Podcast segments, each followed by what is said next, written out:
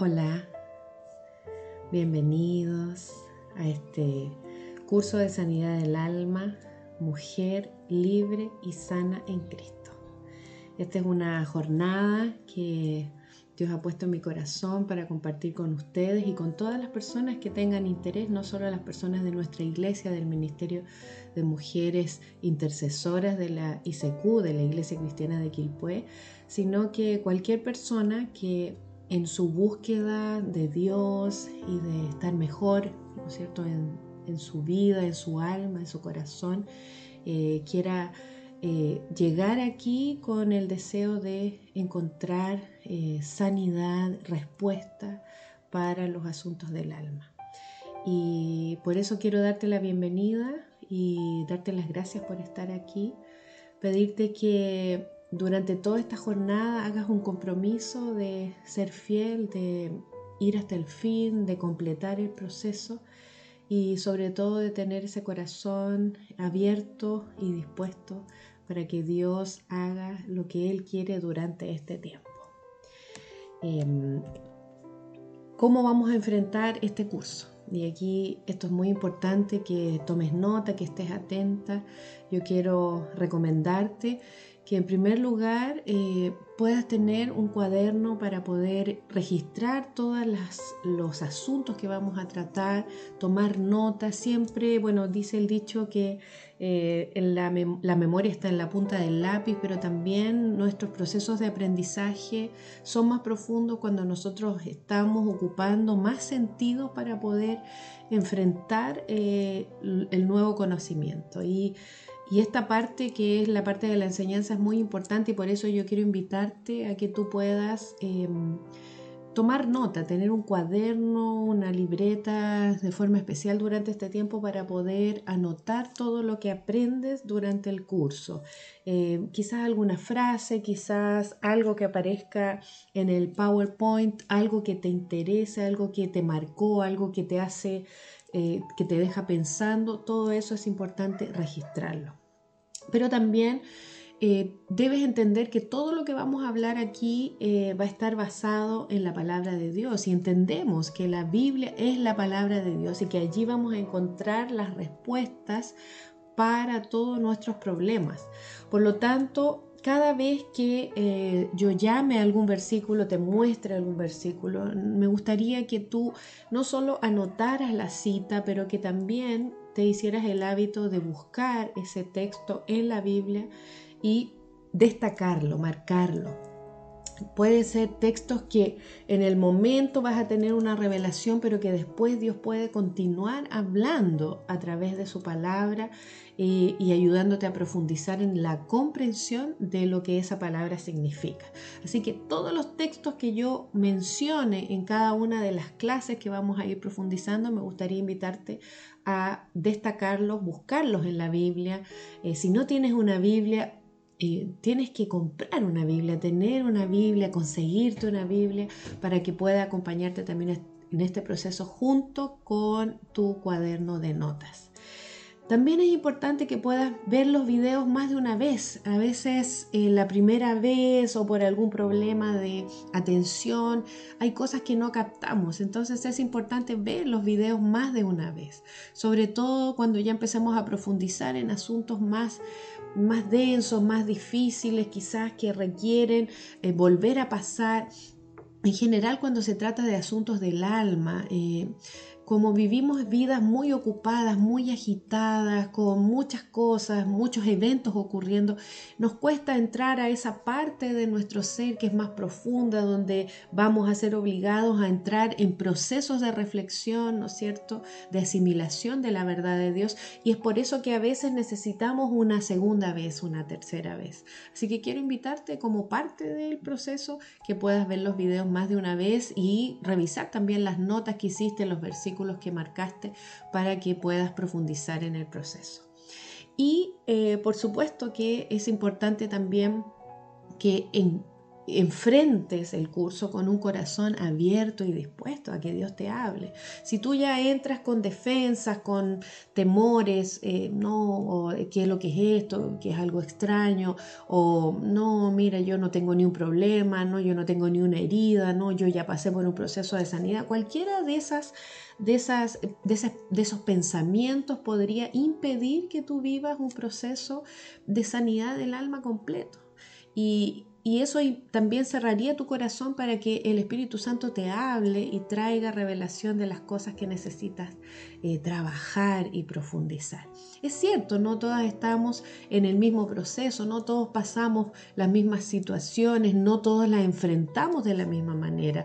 El dolor o las mismas, los mismos eventos traumáticos y todo no nos afectan de la misma manera. Sin embargo, todos nosotros tenemos áreas del alma que necesitamos que Dios trabaje.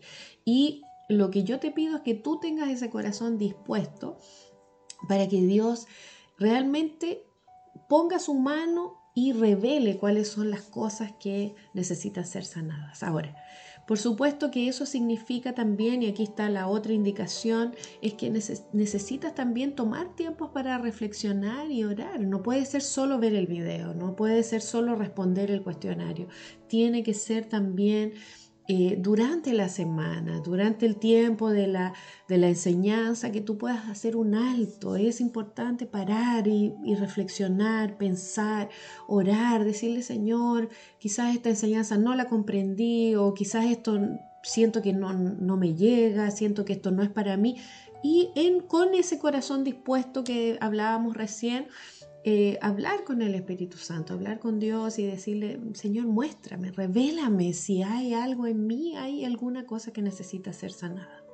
Y bueno, y para cerrar el ciclo y, también de manera muy importante, debes responder el cuestionario que voy a subir siempre junto con la, eh, el video de la clase. Eh, la frecuencia todavía no la he determinado, pero voy a ir subiendo los videos de manera que eh, cada vez que se suba un video tú puedas responder el cuestionario, que es como una, una hoja que nos va a ayudar, son preguntas que nos ayudan a identificar áreas, me ayudan también a conocer el proceso de cada una de ustedes que quieren vivir ese proceso, que se disponen a vivir este proceso. Eh, y poder entender como el cuadro general a medida que vamos avanzando. Entonces, para responder el cuestionario, lo que te pido es sinceridad. A veces las personas tienen tendencia a acordarse cuando estaban en el colegio, ¿no es cierto? Que esto es una prueba, una evaluación donde ella quiere que yo responda lo correcto. Y aquí no se trata de medir conocimientos ni cuánto entendiste de la clase, se trata más que nada de identificar áreas, de que tú seas sincera contigo misma, con Dios, conmigo también, eh, con respecto a qué es lo que tú identificas, áreas donde necesitas crecer, cambiar, etc. Así que esta es la manera como vamos a participar y enfrentar este curso de sanidad interior, mujer libre y sana en Cristo. Así que te invito ahora que podamos eh, comenzar ya nuestra clase de introducción que va a ir acompañada también con un pequeño cuestionario que voy a adjuntar a este video.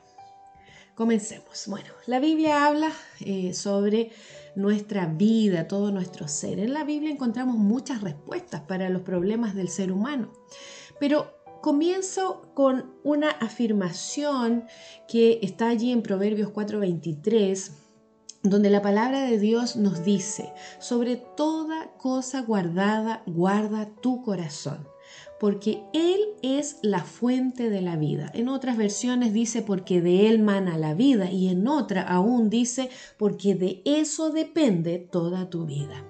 Si hay algo que yo debo priorizar, si hay algo que, eh, para lo cual yo debo tener eh, un tiempo y debo esforzarme, algo que debo cuidar, porque dice sobre toda cosa guardada, sobre toda cosa que debes cuidar, dice, guarda tu corazón, cuida tu corazón. Porque tu corazón es esencial, porque tu corazón es clave, porque lo que hay en tu corazón va a determinar muchas cosas. Entonces, el corazón es importante, es clave para que vivamos el resto de nuestra vida.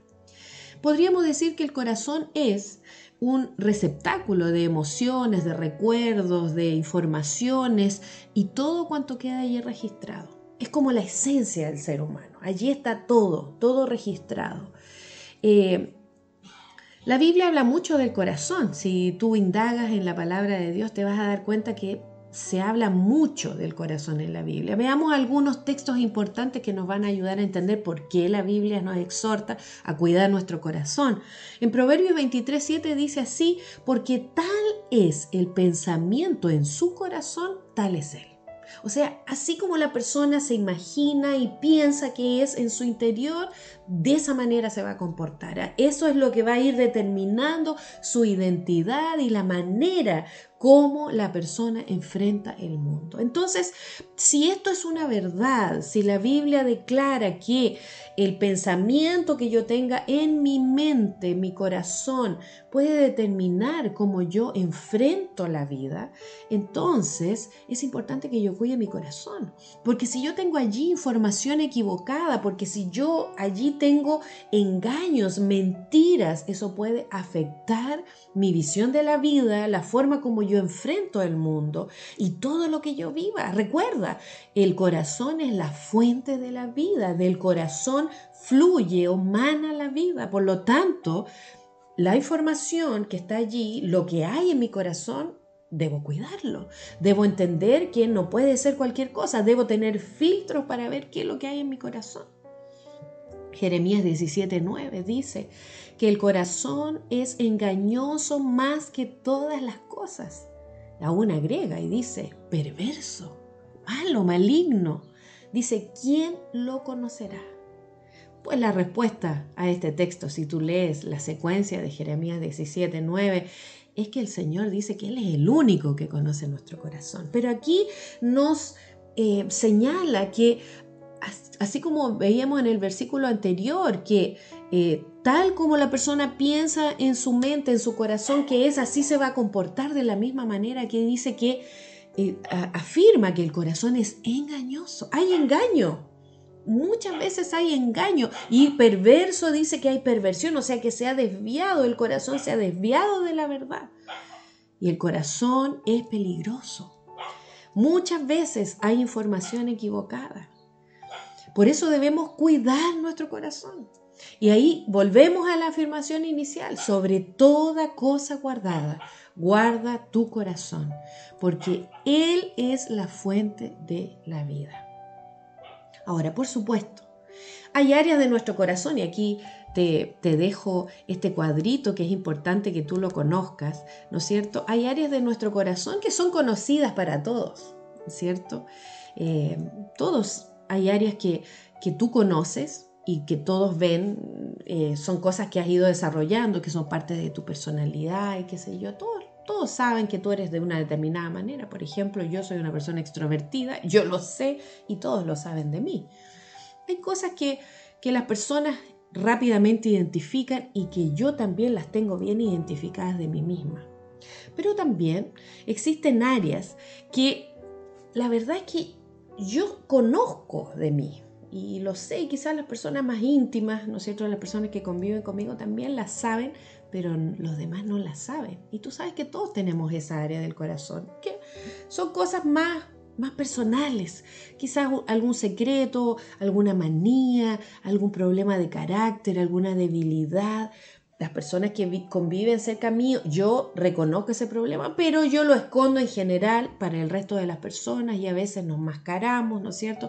En la iglesia sucede mucho que nosotros nos cuesta revelar quiénes somos realmente y a veces vestimos estas máscaras para esconder estas áreas que son, ¿no es cierto?, más íntimas, más personales que no todos conocen de nosotros mismos. Pero fíjate que también existe áreas que son evidentes para los otros, pero que son áreas ciegas para nosotros, que nosotros no vemos, no nos damos cuenta. A veces las personas nos dicen estas cosas, pero como nosotros no las identificamos como propias, tendemos a creer que las personas tienen una mala impresión de nosotros, que no es verdad, etc.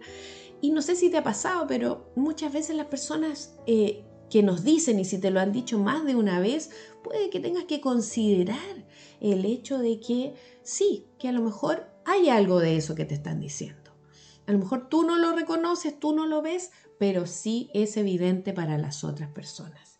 Y hay un área de nuestro corazón, este corazón que debemos cuidar, que es desconocida para los demás e incluso para mí, que es lo que la palabra de Dios revela como el área, el área desconocida, el área que solo Dios conoce. Y quizás cuando entremos ahora a este curso vamos a encontrar muchas de esas áreas, muchas de las cosas que vamos a trabajar ahora van a estar dentro de esta área, que es desconocida para ti y es desconocida para los demás, pero que Dios conoce. Por eso que la secuencia de Jeremías 17 decía, ¿quién lo conocerá? Yo, yo el Señor, que doy a cada uno según sus obras. Dios es el único que conoce realmente nuestro corazón. Él nos conoce a nosotros mejor que a nosotros mismos.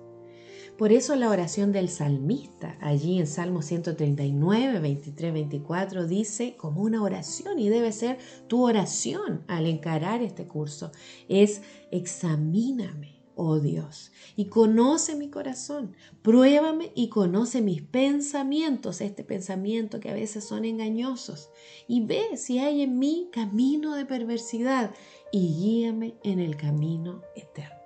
Esa tiene que ser nuestra oración en este tiempo.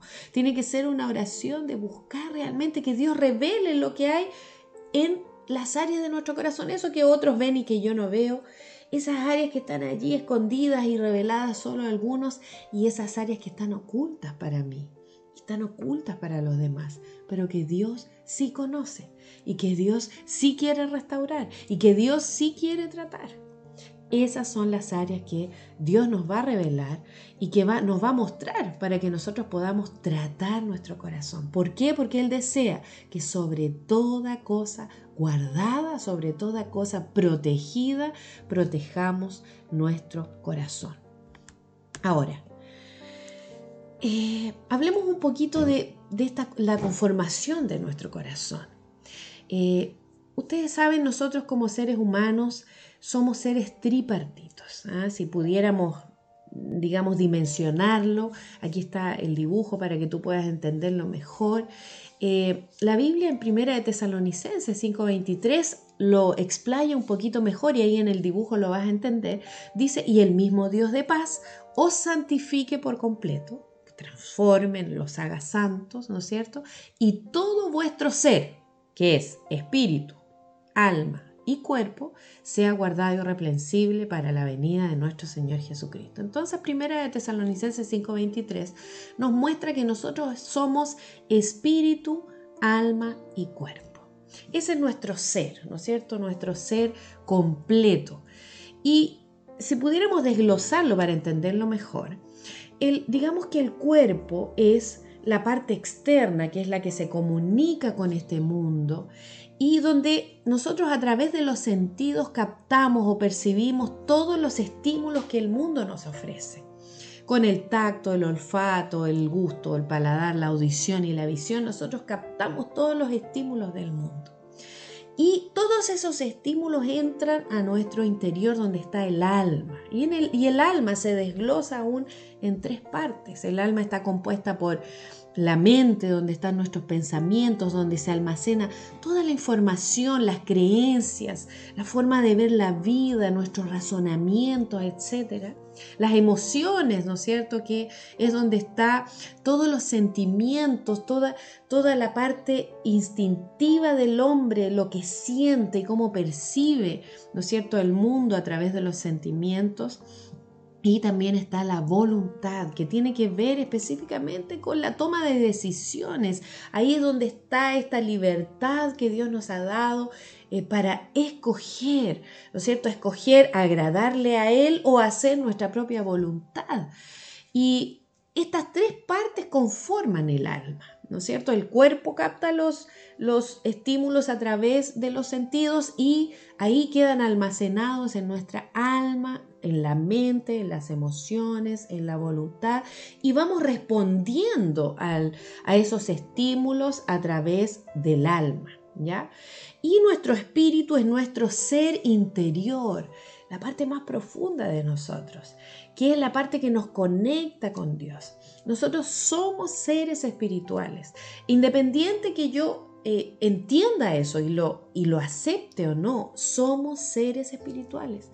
Y nuestro espíritu fue creado para conectarse con Dios, para estar en comunión con Dios. Ese vínculo se rompe a través del pecado, pero por eso que ahí está la obra de Jesús que vino y dio su vida para poder reconectarnos con Dios y restablecer nuestro vínculo con Dios a través de darnos nueva vida en el Espíritu, que estaba muerto, desconectado de Dios, y ahora cuando Cristo viene a vivir allí en nuestro Espíritu, Él nos vuelve a conectar con Dios. Y comienza allí un proceso de redención, que es el proceso del cambio que se genera desde adentro hacia afuera. Entonces Cristo viene a vivir en mi espíritu, cuando yo lo recibo, hago una oración, ¿no es cierto? Y digo, Jesús, quiero que vivas en mí. Y de, de, a partir de allí empieza un cambio hacia afuera, donde debe ser transformada todo el alma y el cuerpo. De adentro hacia afuera. Un cambio. Eso es lo que se llama la conversión. Y ese es un proceso que se inicia el día en que yo invito a Jesús a vivir en mi corazón oficialmente pero que puede llevar toda la vida, porque es un proceso donde yo voy rindiendo, donde voy entregando a Jesús todas las áreas de mi alma. ¿Entiendes? Yo eh, eh, rindo la mente, mis pensamientos, todo eso, rindo mis emociones, todo lo que siento, rindo mi voluntad las decisiones, ya no hago mi voluntad, ahora hago la voluntad de Cristo. Y finalmente todos mis sentidos, mi cuerpo, mi forma de interactuar con el mundo es transformada en este proceso que empieza desde el interior hacia el exterior. Entonces hay un proceso de conversión.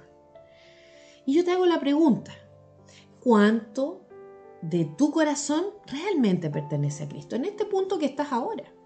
Eh, quizás estoy hablando ahora, interactuando con personas que tienen muchos años en el Evangelio, que están en la iglesia, que conocen de Cristo, que conocen de Dios, pero aquí la pregunta no es cuántos años estás en la iglesia, aquí la pregunta no es eh, cuánto tiempo eh, has leído la Biblia, cuánto tiempo te has congregado, cuánto tiempo has estado en las cosas de Dios. No, la pregunta es cuánto de tu corazón de este corazón que la Biblia decía que debíamos guardar, que es engañoso, que, que lo que está dentro puede afectar el resto de nuestra vida. ¿Cuánto de tu corazón realmente le has entregado a Cristo? ¿Cuánto de tu corazón? Proverbios 23, 26 dice, dame, hijo mío, tu corazón, dámelo. Y miren tus ojos por mis caminos. ¿sí? Entrar en un proceso de sanidad implica exactamente este proceso de decir, Señor, yo te entrego mi corazón. Pero no a medias, no parcial, no las áreas que yo quiero, no con control, sino que yo te entrego mi corazón por completo. Y si tú has llegado a este video y tú dices, mira, yo quiero, pero yo nunca, nunca he hecho esto oficialmente. Yo nací en un, hogar cristiano, mis papás me hablaron, fui a la iglesia, pero yo nunca realmente he rendido mi corazón a Jesús. Entonces hoy es tu día. Jesús dijo allí en Apocalipsis 3:20, he aquí, yo estoy a la puerta y llamo. Si alguno oye mi voz y abre la puerta, entraré a él y cenaré con él y él conmigo. Jesús está a la puerta de tu corazón. Y Él no quiere vivir desde afuera, no quiere ser un protagonista externo de tu vida. Él quiere entrar a tu corazón. Él quiere que tú le des tu corazón. Y Él quiere transformar tu corazón, quiere transformar tus pensamientos, quiere transformar tus emociones, quiere transformar tus decisiones.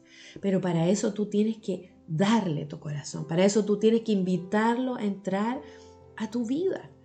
Y ese invitarle a entrar no es para que él ahora sea solamente un personaje importante que va a sentarse en el living de tu casa y de allí te va a dar instrucciones. No. Él quiere ser protagonista, Él quiere ayudarte eh, a eh, construir tu vida, a reconstruir tu vida, a ordenar tu vida. Y para eso tú tienes que recibirle en tu corazón. Así que si tú no has tomado esa decisión aún, hoy yo te invito que cuando termine este tiempo tú hagas la oración e invites a Jesús y le digas, Jesús, yo quiero que tú vivas en mi corazón y yo quiero que tú transformes mi vida. Yo quiero vivir ese proceso de conversión, quiero que tú cambies mi alma, yo quiero que tú cambies todo mi ser. Y por eso te rindo mi vida y dale tu corazón a Jesús.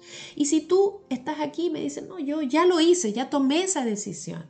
Pero quizás hay áreas de tu vida que tú has guardado para ti, que tú no se las has rendido a Jesús. Quizás Jesús en otras áreas reina, pero quizás tus pensamientos, tu mente es una fortaleza que tú no has entregado. Quizás tus emociones es algo que tú controlas y no Jesús. O quizás tus decisiones es un área que tú sigues en control, pero no las has entregado. En ese caso, te invito a que tú puedas entregar esas áreas a Jesús eso es ir a la clínica del maestro y darle tu corazón. Él sabe cómo sanarlo, Él lo conoce, Él te conoce a ti mejor que tú, a ti misma. Entonces entrega tu corazón a Jesús y deja que Él haga la obra completa de sanidad. Y Él va a hacer la obra. Mira las áreas donde Jesús va a trabajar en nuestra mente. Fíjate Hablando del alma ahora, tenemos estas tres áreas, ¿no es cierto? El área de la mente, de las emociones y de la voluntad. Te lo separé bien para que tú lo puedas visualizar mejor. Cuando nuestra alma está afectada, cuando nuestra alma está herida, cuando nuestra alma necesita ir a la clínica del maestro, eh, nuestro corazón, este corazón que debemos guardar, eh, puede en cada una de las áreas del alma puede manifestarse como un corazón engañado, como un corazón herido o como un corazón rebelde, un corazón voluntarioso que hace su propia voluntad. En el área de la mente se manifiesta a través de esos engaños o mentiras que van condicionando nuestro pensamiento hay muchas mentiras en nuestra mente. Quizás tú no te das cuenta, pero incluso a veces son parte de la cultura de un país, son mentiras. No es la verdad de Dios, no es lo que Dios quería para nosotros, pero están allí arraigadas y vivimos condicionando nuestras vidas en base a esas mentiras. Hay muchas mentiras que podríamos ir identificando cuando profundicemos en lo que es un corazón engañado. Ahora, tú tienes que entender que la única forma de que un corazón engañado sea sanado de esas mentiras que condicionan el pensamiento y la conducta, porque este proceso empieza en la mente, afecta a las emociones y se manifiesta en decisiones, eh, es la verdad de Dios. Solo la verdad de Dios es la que puede transformar el corazón engañado. Y para eso necesitamos exponernos a la verdad de Dios. ¿Dónde vamos a encontrar la verdad de Dios? En su palabra. Por eso es que este estudio va a estar siempre fundamentado en la palabra de Dios, porque allí vamos a encontrar la verdad que va a venir como una plomada, ¿no es cierto?, a la construcción para mostrar lo que está malo, lo que está chueco, lo que se ha construido fuera del lugar, lo que no pertenece a Dios. Proverbios 12:20 dice, engaño hay en el corazón de los que piensan el mal. Toda conducta tiene un origen en un pensamiento y necesitamos que el Espíritu Santo nos revele cuáles son esos engaños que hay en nuestra mente. Hay muchos engaños. Quizás te vas a sorprender cuando profundicemos en el corazón engañado de cuánto engaño puede haber en tu mente. Engaños de cosas que tú consideras que, bueno, siempre he pensado así, mi papá pensaba así, mi mamá pensaba así, siempre he vivido de esta manera, pero de repente al ser confrontada con la plomada de Dios, Dios te va a decir, no, pero eso es un engaño. No es mi verdad. No es lo que yo quiero para ti. No es lo que yo quiero para tus generaciones. Y Cristo lo va a cambiar. Hablemos ahora del área de las emociones. El corazón herido. Se trata de las emociones afectadas o dañadas, sea por mis propias decisiones o también por el pecado de otros. El pecado tiene trascendencia y la trascendencia es que afectamos a otras personas con nuestro pecado y nosotros hemos sido afectados por el pecado de otras personas. para ser sanados en nuestro corazón herido, afectado en sus emociones. Necesitamos varios principios de la palabra de Dios. Necesitamos la verdad de Dios que sana nuestra mente con respecto a lo que pensamos, pero necesitamos el dominio propio porque hay emociones que están desbordadas. Y ahí el Señor nos tiene que dar mansedumbre, dominio propio. Y también necesitamos sabiduría para administrar nuestras emociones, nuestra vida, lo que enfrentamos, lo que nuestro corazón que está afectado. Y por supuesto, en el área de las emociones se encuentra también las heridas del alma que nos causan rencor, amargura, resentimiento y para eso tenemos que dar pasos. Y uno de esos pasos es el perdón. El perdón es parte del proceso de sanidad de las emociones del corazón herido. Salmo 55, 4 dice, mi corazón está dolorido dentro de mí y terrores de muerte sobre mí han caído. Hay engaño en el corazón, pero también hay dolor en el corazón y el dolor del alma son las emociones dañadas. Durante este proceso vamos a profundizar en las cosas que causan emociones dañadas y cómo podemos restaurar nuestro corazón herido a través de los principios de la palabra de Dios. Y por último, en el área de la voluntad, tenemos el corazón rebelde o como te dije, el corazón voluntarioso, que es siempre está asociado al pecado porque ahí es donde tomamos decisiones y hacemos las cosas que desagradan a Dios. No te olvides que pecado es todo aquello que pensamos, ¿no es cierto?, que hacemos, que respondemos, las decisiones que tomamos que van contra el plan de Dios, contra el propósito de Dios, contra lo que Dios estableció, las normas de Dios. Eso es pecado. Es equivocarse y hacer lo opuesto a lo que Dios quería que hiciéramos el, pecado puede afectar muchas áreas de nuestra vida. Hay muchas decisiones que nosotros a lo mejor no consideramos pecaminosas, pero que no eran la voluntad de Dios para nosotros. Y Dios tiene que revelarnos cuáles son esas áreas. Tenemos que dejar que Él nos muestre cuáles son las áreas que Él desea cambiar. Y para eso necesitamos aprender a vivir en santidad. Eso es lo que la Biblia habla de santidad. Ser santo significa ser una persona que agrada a Dios en sus decisiones, en la toma de decisiones, que comenzó con un corazón engañado que ahora camina en verdad, eh, eh, pasa a un corazón herido que es sanado de sus emociones, pero termina con decisiones sabias que agradan a Dios. Eso es caminar en santidad. El Salmo 51, 10 dice como una oración, crea en mí, oh Dios, un corazón limpio, santo, que te agrade, que haga tu voluntad y renueva un espíritu recto dentro de mí. Necesitamos sanidad en la mente, necesitamos sanidad en las emociones y necesitamos sanidad en la voluntad. Solo así nuestra alma completa, nuestra alma afectada por el engaño, por las heridas y por el pecado, va a poder ser sanada completamente. Ahora, aquí tienes una lista de síntomas en cada una de las áreas del alma que pueden revelar si hay necesidad de sanidad interior, de sanidad del alma, de ser libre y sana. En el, en el área del engaño, si, si tu lucha está en la mente, puede que hay, hay personas, bueno, todos nosotros en todas las áreas tenemos lucha, pero siempre hay un área que es más fuerte para cada uno de nosotros, tenemos tendencia para alguna de ellas y quienes tienen tendencia a luchar más en el área de la mente se pueden enfrentar con algunos de estos síntomas como por ejemplo pensamientos negativos o pensamientos recurrentes. E, es una persona que está siempre pensando de estos asuntos no resueltos, de lo que el otro le hizo, de lo que pasó, eh, repasando los eventos muchas veces.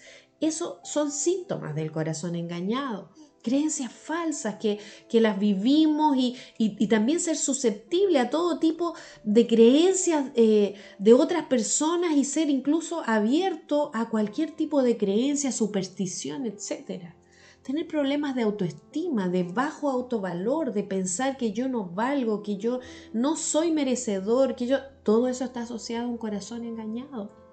la opresión mental, cuando la persona llega a sentir una, una opresión que le aprieta la mente cada vez que piensa, le oprime, le angustia, le deja, le deja eh, afectado cada vez que entra en estos procesos mentales profundos. Pensamientos de muerte, pensamientos suicidas, pensamientos obsesivos con alguna persona, alguna situación, cosa, pensamientos de ansiedad que no le dejan dormir, que le afectan en otros aspectos, pensamientos de temor, las fobias, sea a cosas, a situaciones, etcétera, pensamientos de venganza cuando hay heridas y hay cosas que han afectado su corazón, de rencor, de resentimiento, de amargura, y tener la mente cerrada porque no está dispuesto a recibir nuevas enseñanzas, a que le digan nuevas cosas. Todo eso son síntomas del corazón engañado. ¿Hay alguno de estos síntomas en ti? ¿Reconoces alguna de estas áreas? Hablemos del corazón herido ahora. El corazón herido siempre está asociado a las emociones afectadas o dañadas sean temores excesivos o una ira explosiva o frecuente, personas que no pueden controlar sus emociones, o la ansiedad excesiva, o sentir dolor en el alma, dolor físico como veíamos en el versículo que recién leímos, o sentir y vivir procesos de tristeza y depresión constante como si fuera un hoyo, un pozo profundo del cual no podemos salir agresividad, ¿no es cierto? Estar siempre a la defensiva, responder agresivamente, es un síntoma del corazón herido. El descontrol emocional, transformarse en una persona con bipolaridad, con esos estados anímicos inconstantes, un día eufórico, un día triste, bajoneado, un día enojado, molesto, etc. Síntomas del corazón herido. La vergüenza, la culpabilidad, la inseguridad, las enfermedades de tipo somático que afectan nuestro cuerpo, pero que son de origen emocional, que tú vas al doctor, te hacen todos los exámenes y el doctor solo te dice, mire, señora, esto es eh, ansiedad, es, presión, es estrés, es psicológico. Vaya al psiquiatra, vaya al psicólogo. Son dolores de cabeza, dolores de cuerpo, problemas estomacales, todo tipo de enfermedades asociadas al alma. El origen de esa enfermedad es un problema del corazón herido. ¿Reconoces alguno de estos síntomas? ¿Crees tú que tu corazón está herido? Y veamos el corazón rebelde. Los síntomas siempre tienen que ver con nuestras decisiones, la, impulsividad, las personas que se hacen daño a sí mismos, los que caen en adicciones de todo tipo, cigarro, drogas, alcohol. Esas adicciones es un mensaje del alma de que algo está sucediendo. Adicción a comida, adicción a otras cosas. Es una dependencia. ¿No es cierto?, de cosas que nos lleva, nosotros buscamos saciar nuestra, nuestra sed, nuestra alma, lo que sentimos a través de esas adicciones. Cometer pecados que afectan a otros, sean pecados sexuales, sean pecados de, de, hablar mal, del chisme, etc. Hay una lista ahí, después cuando entremos en profundidad eh, de los, del corazón rebelde vamos a poder profundizar más pero la rebelión y la oposición a la autoridad, esa dificultad para someterse a la autoridad delegada, es un síntoma del corazón rebelde. Nos cuesta también a veces someternos a Dios. Eh, eh, vivimos con una sensación constante de injusticia, todo nos parece injusto, como si todo se confabulara contra nosotros. Ese es un síntoma del corazón rebelde, la obstinación, el tener esa testarudez, la porfía de que es como yo quiero y no será, y no estar abierto a ser corregido ni a recibir, ¿no es cierto?, consejo. Son síntomas de un corazón rebelde. ¿Necesitas ser sana y libre? Eh, eh, ¿Es el tiempo de Dios para ti? Eh, Oseas 14:4, el Señor dice, yo sanaré su rebelión, los amaré de pura gracia, porque mi ira se apartó de ellos. Hay una promesa en la palabra de Dios de que Él nos va a sanar. Necesitamos que con su gracia Él haga un proceso de sanidad en nuestra alma. Necesitamos ser sanados del engaño, necesitamos ser sanados de, de las heridas y necesitamos ser sanados del pecado. Por eso nuestra oración debe ser lo que dice ahí en Jeremías 17, 14. Sáname, oh Señor, y seré sano. Sáname. Pídele al Señor ahora. Dile, sáname, Señor, y seré sano. Sálvame y seré salvo, porque tú eres mi alabanza. Necesitamos ser sanados. Necesitamos enfrentarnos al Maestro y llevar nuestro corazón a la clínica del alma. Necesitamos tener el corazón abierto para reconocer si algunos de estos síntomas son parte de nuestra vida. Y si hay uno por lo menos, necesitamos sanidad. ¿Necesitas ser sana y libre? Jesús quiere sanar tu corazón.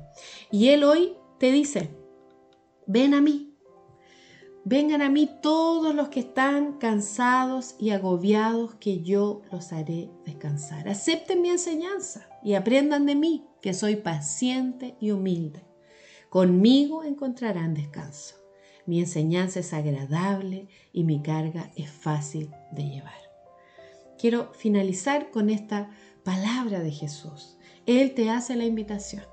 Así que hoy quiero terminar con esto y pedirte que tú realmente entregues tu corazón, dale a Él tu corazón. Él dice, dame, hija mía, tu corazón y Acércate a Él, entrégale tu corazón. Si tu corazón está cansado, agobiado, si necesitas sanidad, si necesitas ser sana y libre, entrega tu corazón a Jesús. Si hay áreas de tu vida que tú reconoces que aún no han sido tratadas, entrega tu corazón a Jesús, acércate a Él y deja que Él te enseñe. Abre tu corazón para recibir su enseñanza y Él hará la obra en ti. Te invito a orar. Señor, gracias por tu enseñanza, gracias por tu palabra que es viva y eficaz.